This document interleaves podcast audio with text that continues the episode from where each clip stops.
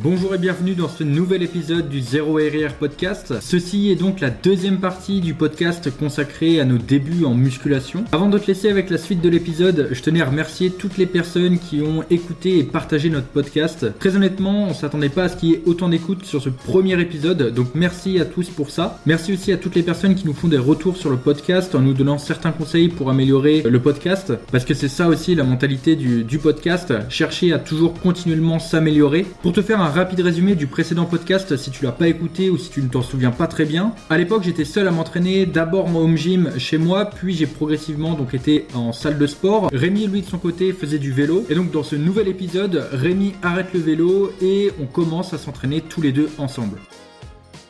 On décide de prendre un appartement avec Rémi euh, parce que du coup, donc, on est trop loin.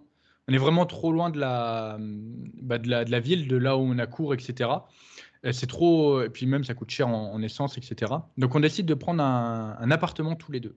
Ouais, là... parce que moi, je, je rentre, euh, euh, je rentre en licence, une licence sur Limoges.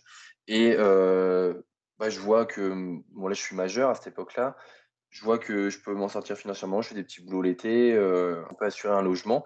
Et on décide avec Denis de prendre un, un appartement. Et c'est surtout, c'est le moment pour moi où je vais me remettre en question ma pratique du vélo parce que bah, je, je, ne suis plus chez mes parents. Donc, je peux plus sortir le vélo comme je veux. Je veux pas non plus l'amener sur Limoges parce que, bon, il faut faire euh, quand même pas mal de bandes pour sortir de la ville et rouler de peinard. Donc, je décide de prendre, euh, d'arrêter le vélo et de prendre la musculation à, à 100%, de, de, oh. de, me lancer. Voilà. Et c'est à ce moment-là où, euh, alors là, je, bah, justement, on est de, en 2016, fin, fin 2016. Où, du ouais, coup, bah, on prend, on prend l'appartement et euh, c'est vraiment là le début où on va encore plus optimiser. On est, ouais. euh, on est focus là-dessus. On change de salle. On va dans une salle euh, pareil indépendante qui avait du charme aussi. Euh, body aussi, une salle de body sur Limoges. Iron Gym et où je m'entraîne encore aujourd'hui. Et donc là, c'est vraiment le, le début d'un programme bien construit. Alors moi, j'ai la chance j'ai la chance, parce que je le redis encore une fois, euh, de passer euh, après toutes les erreurs que Denis a pu faire. c'est vrai. je vrai. commence avec un programme qui est structuré, avec euh, l'idée de, de, de, de d'être bon techniquement. Je sais à peu près comment s'entraîner, comment progresser aussi via la surcharge progressive, bien construire aussi des séances, bien manger. Ça aussi, je l'avais vu quand je faisais du vélo. Et donc, je, je me mets à la musculation, mais pas petit à petit d'un coup. D'un coup, j'attaque avec. Euh, on s'entraînait quoi Cinq fois par semaine au début? Ouais, c'est ça. En fait, du, fois, coup, ouais. du coup, pour comprendre, donc moi, là, si vous avez suivi, j'ai 5 ans de muscu, là, déjà à peu près. Donc, effectivement, j'ai accumulé pas mal de connaissances, surtout au cours des deux dernières années où j'ai été vraiment dans une salle de body et où j'ai pu échanger avec des gens qui, étaient, euh, qui avaient vraiment un vrai niveau. Et du coup, donc, certes, il y a certaines croyances à l'époque qui, qui, maintenant, bon voilà, ont été euh, un peu, qui se sont avérées ne pas être les, la meilleure façon de faire, etc. C'est clair, c'est clair. Mais j'ai énormément appris sur cette période, grâce à la patience de tous les gens qui étaient en, en salle. Alors, pour ceux qui se demandent pourquoi on a changé de salle, à l'époque, il faut savoir que ah oui. j'étais très bien dans j'étais très bien dans la salle de body, mais en fait, à l'époque, il faut savoir qu'un abonnement en salle de sport, c'est pas euh, c'est pas 20 balles. Non, non, c'est quelque chose comme euh, genre 30, euh, 35, un truc comme ça. Ça, c'était un tarif en plus. et c'était un tarif étudiant. Au moment de me réinscrire, du coup, pour ma troisième année dans cette salle de body, le gérant me dit que c'est plus possible, qu'il fait plus de tarif étudiant. Et du coup, c'est 41 euros par mois. Ça, Avec un... marqué le 41. Ah ouais, le 41, il m'a fait. Ouais, vraiment, j'en fais des cauchemars encore. Et, et du coup, donc, il me dit Ouais, non, c'est pas possible, plus de, plus de forfait étudiant. Et, euh, et, en plus avec un engagement d'un an. C'est assez important. Je décide de, de chercher d'autres salles pour euh, voir au niveau des tarifs s'il n'y a pas mieux. Et donc c'est là où on a fait le tour de toutes les salles de la ville. On a fait pas mal de salles. C'est vrai que sur Limoges, on est quand même assez gâté. Il y, a de quoi faire. Il y a, y a beaucoup de salles indépendantes. De toute façon, les Basic Fit ne sont pas encore là. Il y en a un petit peu dans le, dans le nord de la France. Iron Gym, on, on, y reste un an parce que Basic Fit arrive euh, facilement ouais, aussi après. Hein. Mm. Donc non, non, ça, ça, commence à arriver. Et euh, on fait le tour de plusieurs salles de sport et puis bah, on se met d'accord avec bah, justement notre, notre gym bro là qui euh, voilà parce que moi je me suis greffé à, à Denis et à, et à, Robin et donc du coup on décide de partir sur, euh, sur Iron Gym. Iron Gym c'était euh, c'était le bon compromis entre pas trop loin de notre appartement, bonne salle de sport, mais quand même assez limitée en termes de, matos à cette époque. Bonne ambiance. Ouais, bonne ambiance aussi. Et peu de monde. Peu de monde. Et surtout, tarif. donc là, on était sur du 36 euros par mois pour un forfait étudiant. Mm. Et là, du coup, on découvre une nouvelle catégorie de personnes aussi en salle les vieux. Le matin, quand on y va. Euh, ah, ils sont toujours là, hein, tu sais. quand on va s'entraîner, c'est euh, du coup, c'est toujours les mêmes personnes euh, qui s'entraînent. C'est chaleureux, c'est convivial. Hmm. c'est pas du coup, c'est plus la même ambiance que dans la salle de body.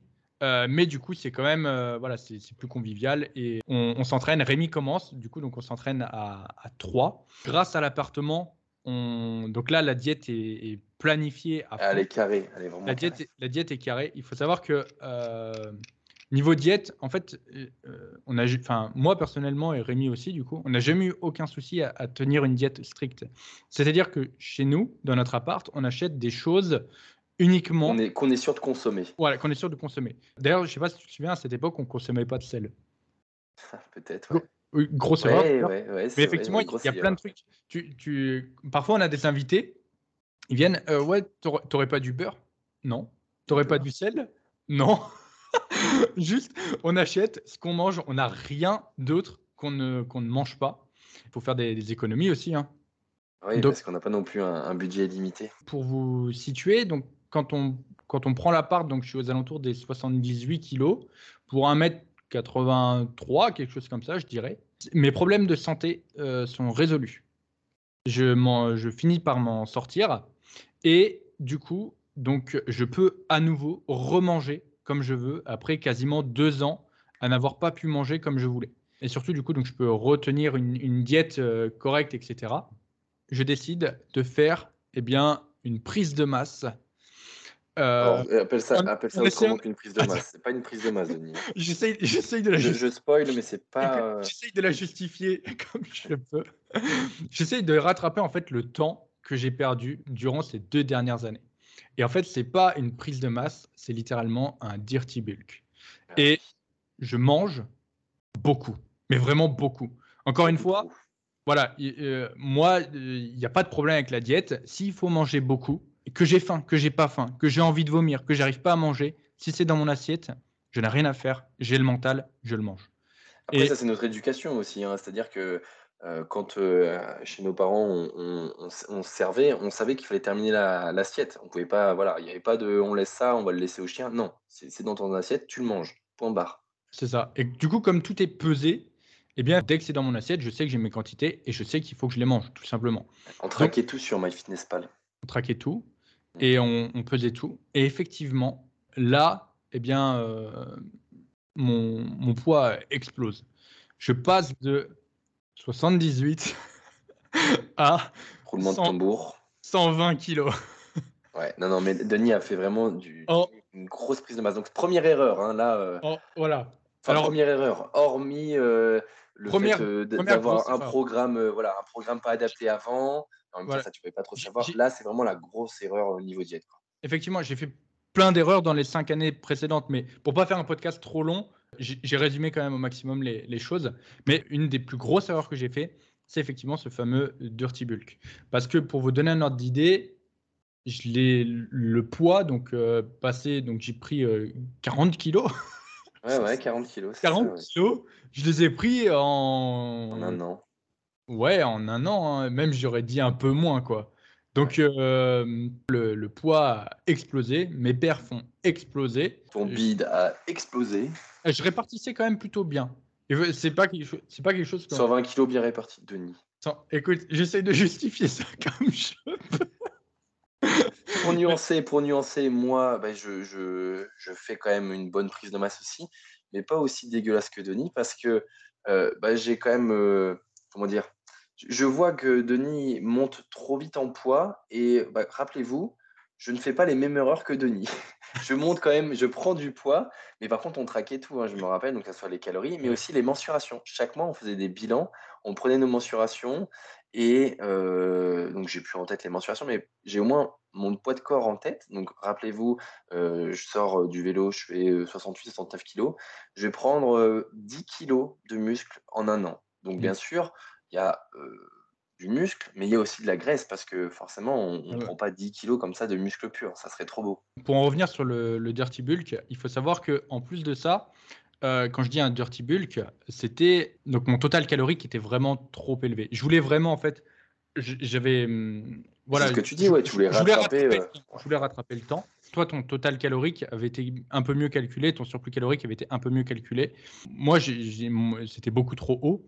Mais il faut savoir que par rapport à la- à l'alimentation qu'on avait, euh, donc quand je dis dirty bulk, c'est pas on mangeait euh, des- N'importe quoi. des McDo, etc. Du Le nombre, de, le nombre de cheat meals qu'on a fait, euh, d'ailleurs, mon nombre de cheat meals au cours des cinq dernières années, je pense que je peux le compter sur les doigts de ma main. Mais le, le truc, c'est qu'on mangeait énormément. C'était des quantités énormes. C'était des quantités astronomiques. Et je mettais un temps fou à les manger.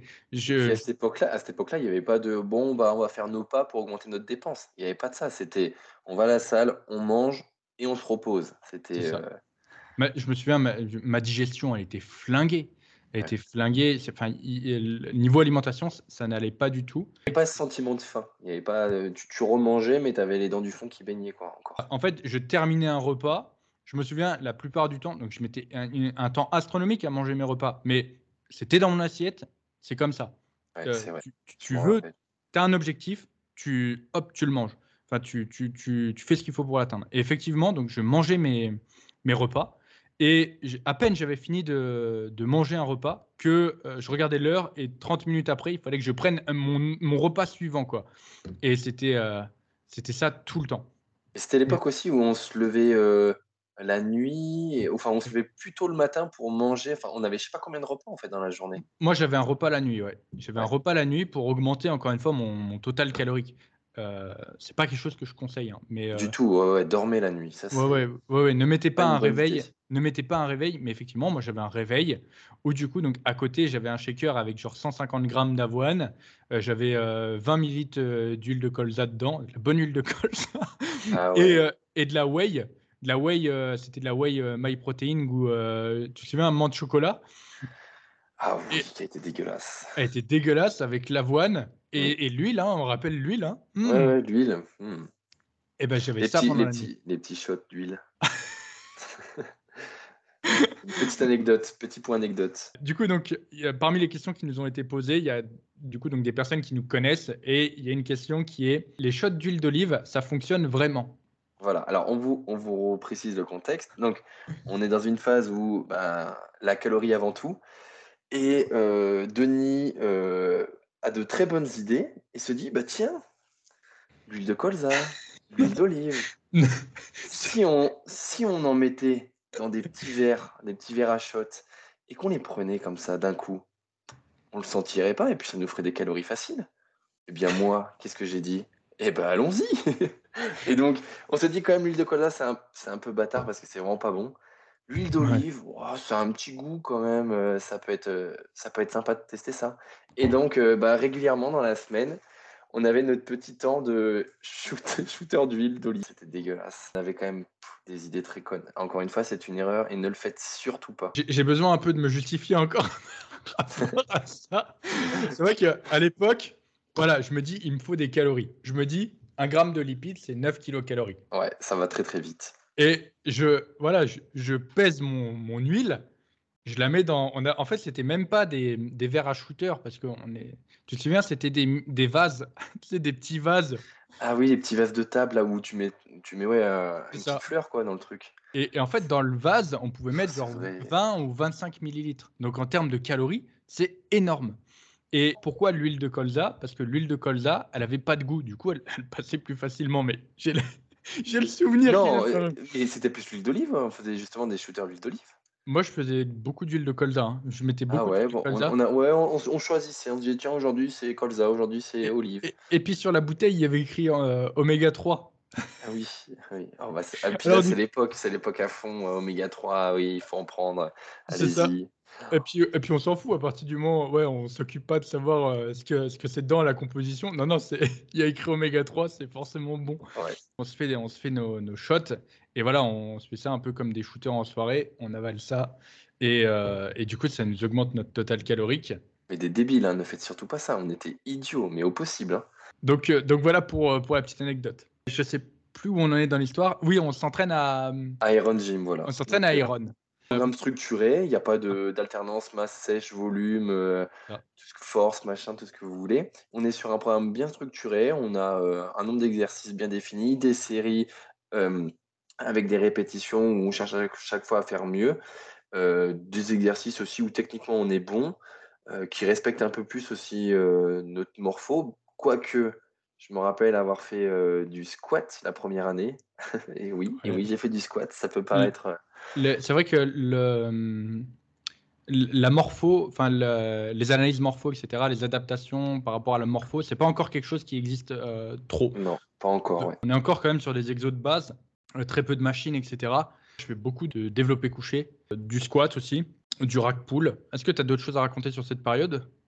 Ou, eh ben, pas spécialement.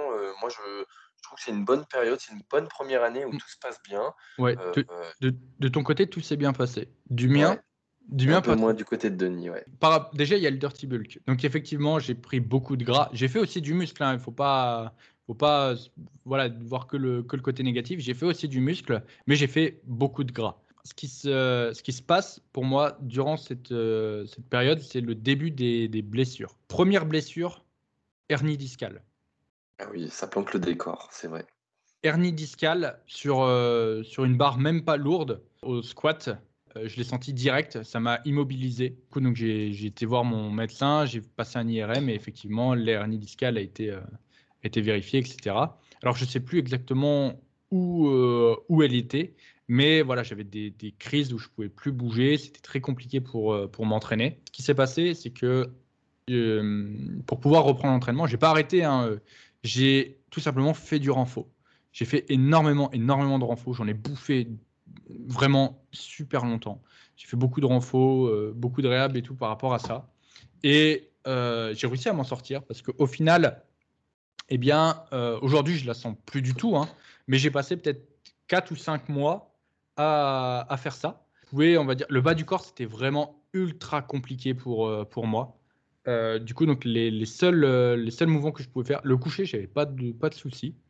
Mais euh, le dos, j'avais pas trop de soucis non plus. Mais effectivement, les jambes, ça me posait vraiment problème. Mais voilà, j'ai donc j'ai eu la, la, première, donc la hernie discale, que j'ai réussi à m'en sortir au bout d'un certain temps. Donc à partir de là, bah, le squat pour moi ça a été, ça a été terminé. Hein. J'ai plus jamais, j'ai jamais resquatté. La deuxième blessure qui arrive plus sur la fin de la période, c'est du coup donc une blessure au pec tu te souviens du coup sur, euh, sur un développé assis pour les, pour les épaules. Alors, encore une fois, je mets un peu de contexte parce que certains se reconnaîtront peut-être dans ce qui m'est arrivé. Autant du coup, l'hernie discale, je pense que c'était. Euh, je cherchais à avoir trop d'amplitude sur un mouvement avec lequel ma morphologie n'était pas, pas adaptée. Voilà, c'était l'époque où il fallait forcément breaker la parallèle au, au squat. Et euh, voilà, pour avoir un squat qui était valide, enfin, d'ailleurs, il y en a toujours qui, pensent comme ça. Je squattais, je me souviens, en Victoria à l'époque, les chaussures. Ouais, elles étaient bien écrasées quand même, hein, parce qu'avec ton poids là, tu les avais éclatées. Ah, elles étaient bien éclatées. Et en plus, pour être plus fort, je mettais la barre basse. Ce qui fait que j'étais vachement penché. Enfin, j'ai pas de vidéo de l'époque, mais je suis sûr que si je regardais mon squat, je verrais la position de mon dos qui est catastrophique. J'ai eu ce que je méritais, tout simplement. Hein. Donc euh, là, encore une fois, c'est une erreur que j'ai commise. Et la deuxième erreur, du coup, donc pour ma blessure au pec, donc je faisais beaucoup de développé couché et en fait, euh, j'avais du mal à prendre des pectoraux, mais par contre, je prenais très facilement des épaules. Du coup, ce que je faisais, c'est que je ne faisais pas le faisceau antérieur de l'épaule. Donc, euh, pas d'élévation frontale, bien sûr, mais aucun développé pour les épaules. Et au bout d'un moment, je me suis dit, bon, euh, Denis, pour être meilleur au bench, tu devrais faire quand même un peu de travail des épaules. Voilà, ce serait bien. Il y aura ça peut se transférer, voilà, ça peut. Exactement. Et du coup, donc j'ai décidé. Et à l'époque, à, Iron Gym, les haltères montent jusqu'à 35 kg. C'est le maximum.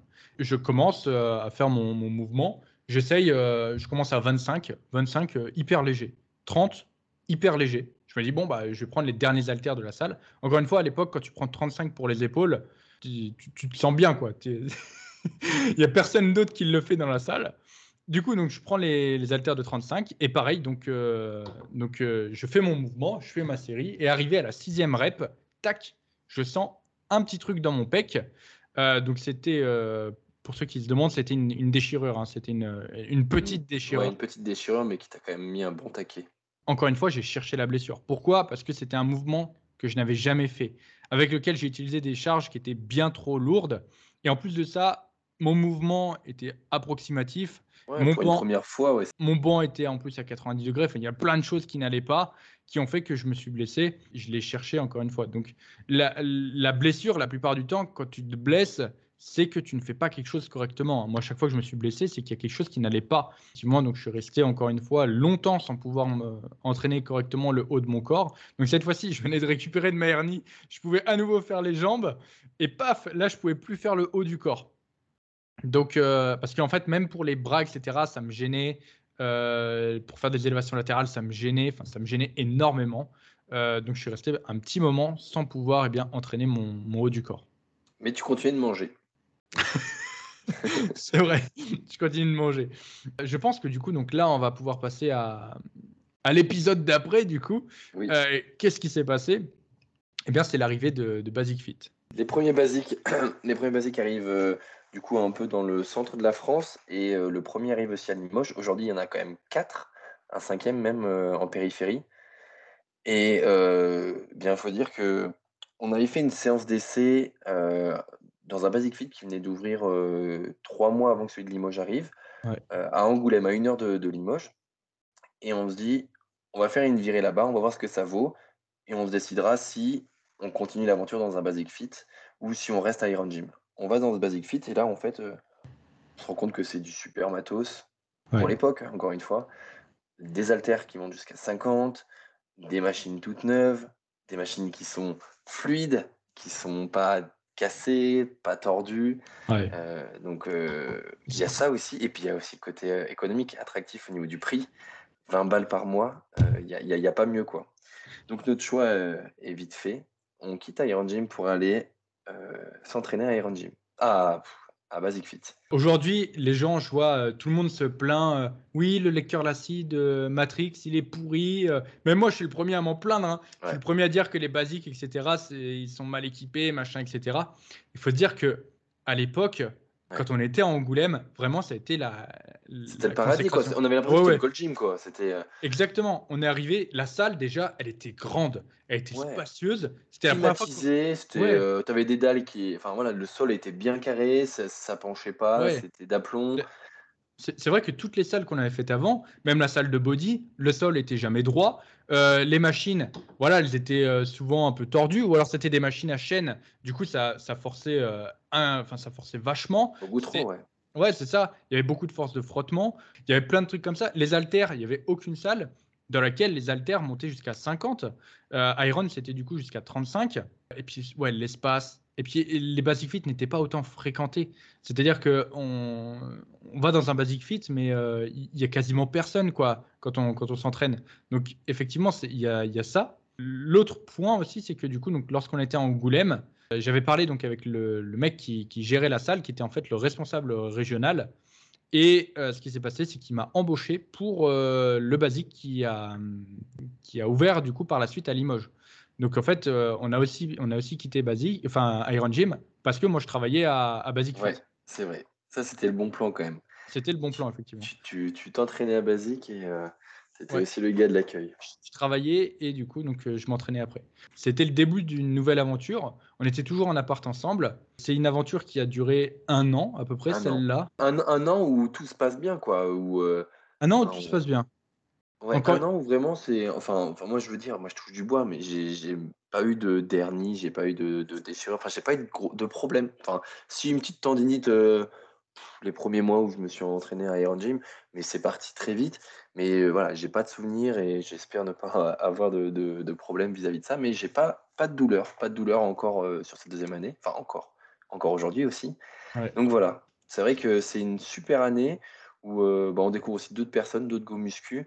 Euh, où bah, du coup on, partage des super mmh. entraînements, on se pousse un peu vers le haut, on se tire vers le haut plutôt. Et, et voilà, on, on, perf partout. Et, et, la diète aussi est toujours, est toujours carrée. Hein. Ah, alors c'est vrai que du coup donc la diète est carrée, mais c'est la fin du dirty bulk pour moi. Pour toi, ouais. et tu fais une sèche. ouais. Et c'est le début de la sèche.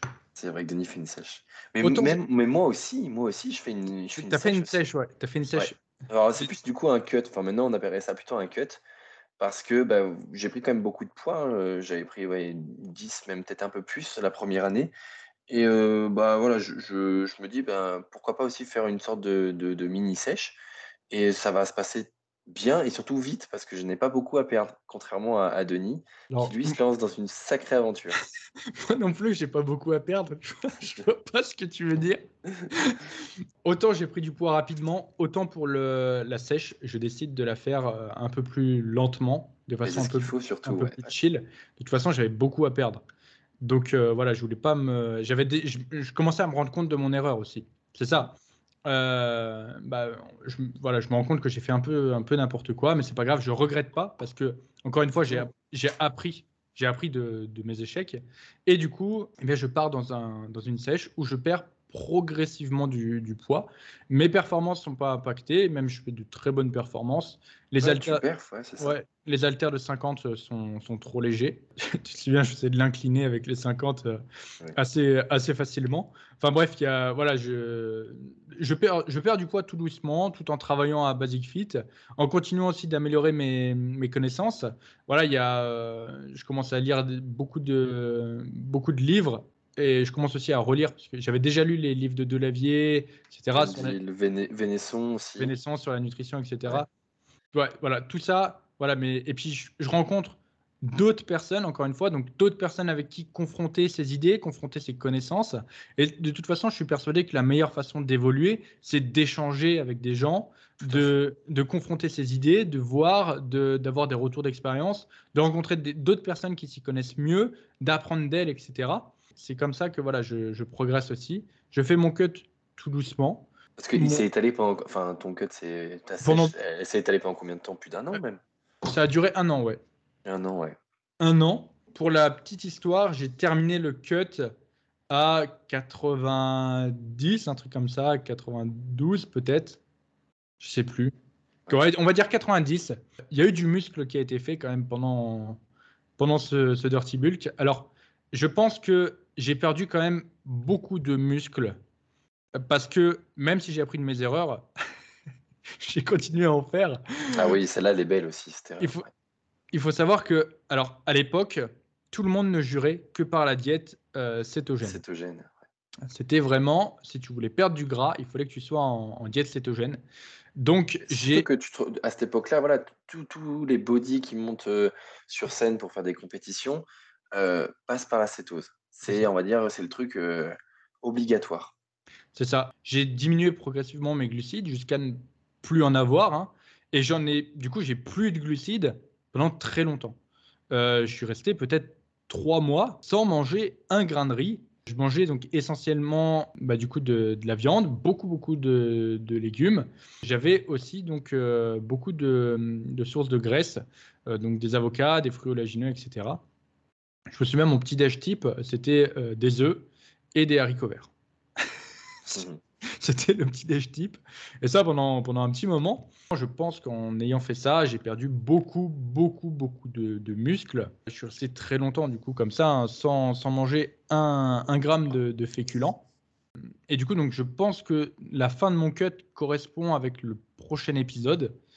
L'épisode où, du coup, donc, euh, Rémi est parti. On a Ouais. laissé notre appartement ensemble. Voilà, c'est ça. On quitte euh, l'appartement parce que euh, je termine ma licence et pour continuer mes études, euh, je dois quitter euh, Limoges. Donc, je pars dans un trou paumé, Guéret, pour ceux qui connaissent, où bah, du coup, je, je prends un appartement tout seul.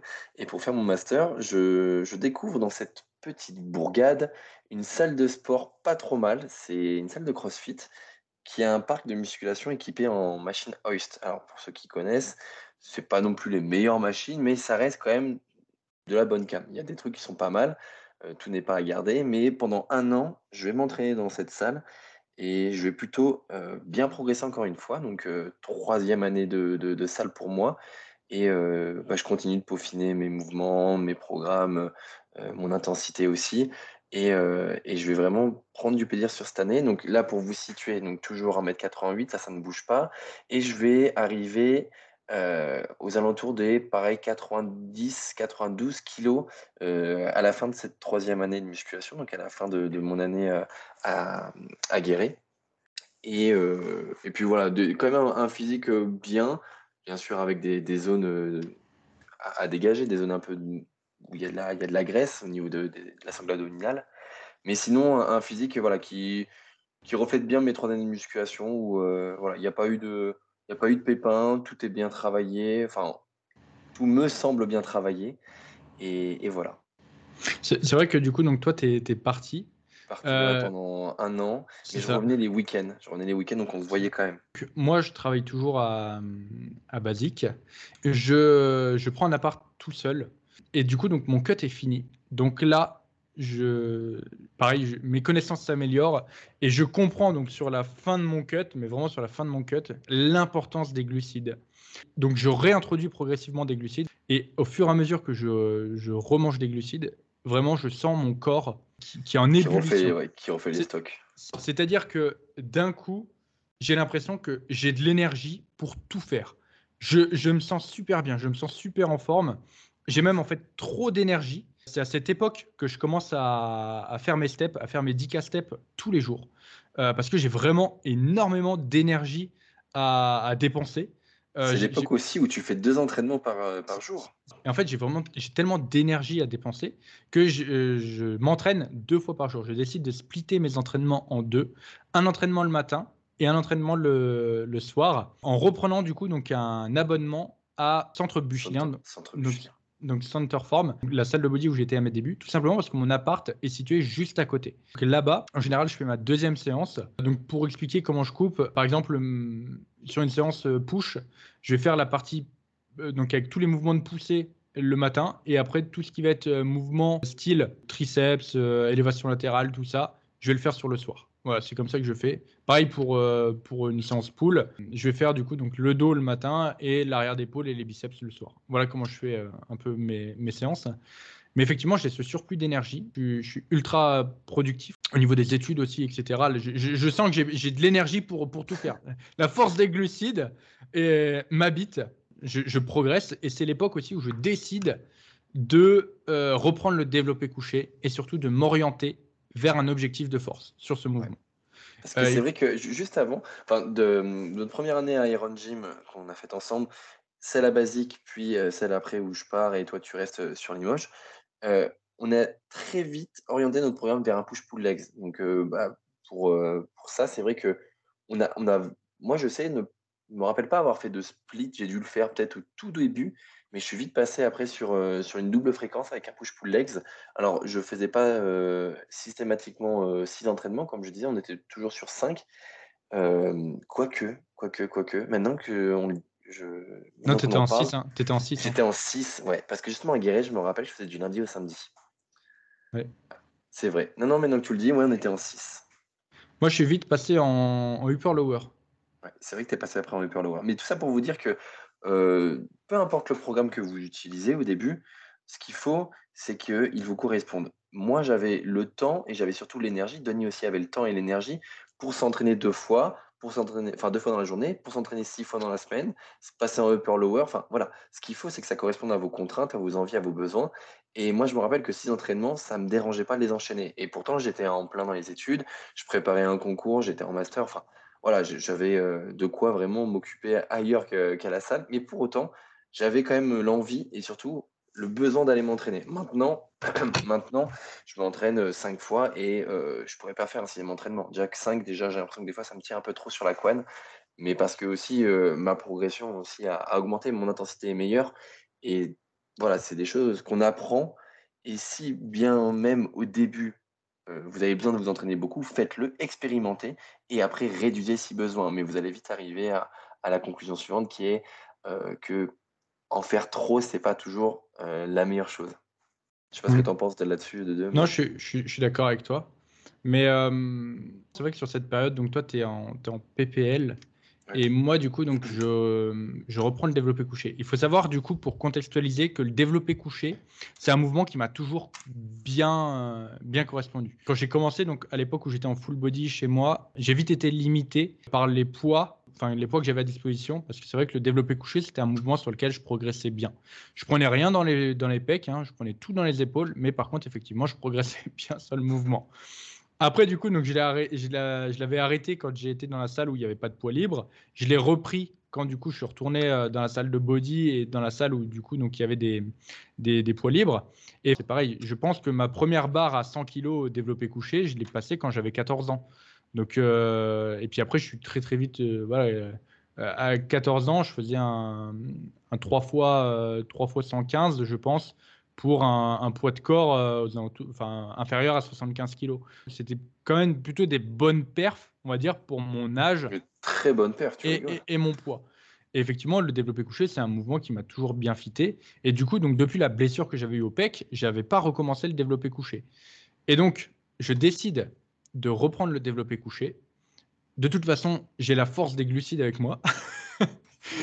et je reprends le développé couché et je recommence genre à 60 kg. Terrible déception, 60 kg, j'en chie à mort. Mais euh, c'est pas très grave. Euh, je mets en place du coup mes méthodes de progression, etc.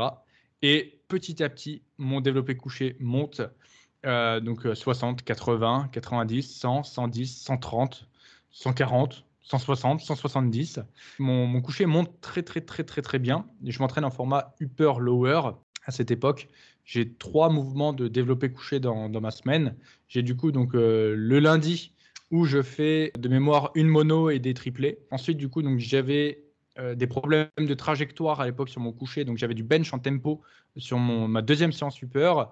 Et ensuite, du coup, donc, euh, pour travailler ma, ma, claque, et du coup, j'avais tendance à avoir des difficultés en bas du mouvement, j'avais du bench avec 5 secondes de pause le vendredi.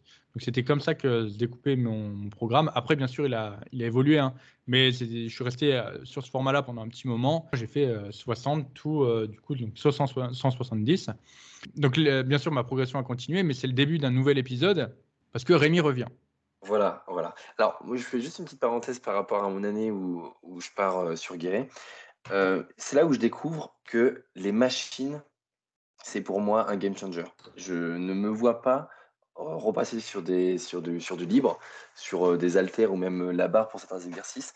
Mes entraînements se font exclusivement sur, sur machine. Parce que Bon, j'avais quand même des machines qui étaient pas si mal, qui tenaient la route et et ça n'a plus jamais me quitter, en fait. Je me rends compte que j'aime m'entraîner sur machine et en fait, très tôt dans ma dans dans ma ouais, dans ma dans mes années de muscu, je m'oriente sur les sur les machines et comme tu le dis, après cette année à à Guéret, je reviens sur Limoges pour continuer mes études et appartement avec le frangin numéro 2. On reprend dans le même lieu, la même résidence, pas au même étage, mais par contre, toujours dans le même bâtiment. On reprend un appartement à deux. Et donc là, c'est prise de masse à nouveau, version 2, épisode 2. Sauf que cette fois-ci, bon, on a accumulé pas, mal de, pas mal de connaissances.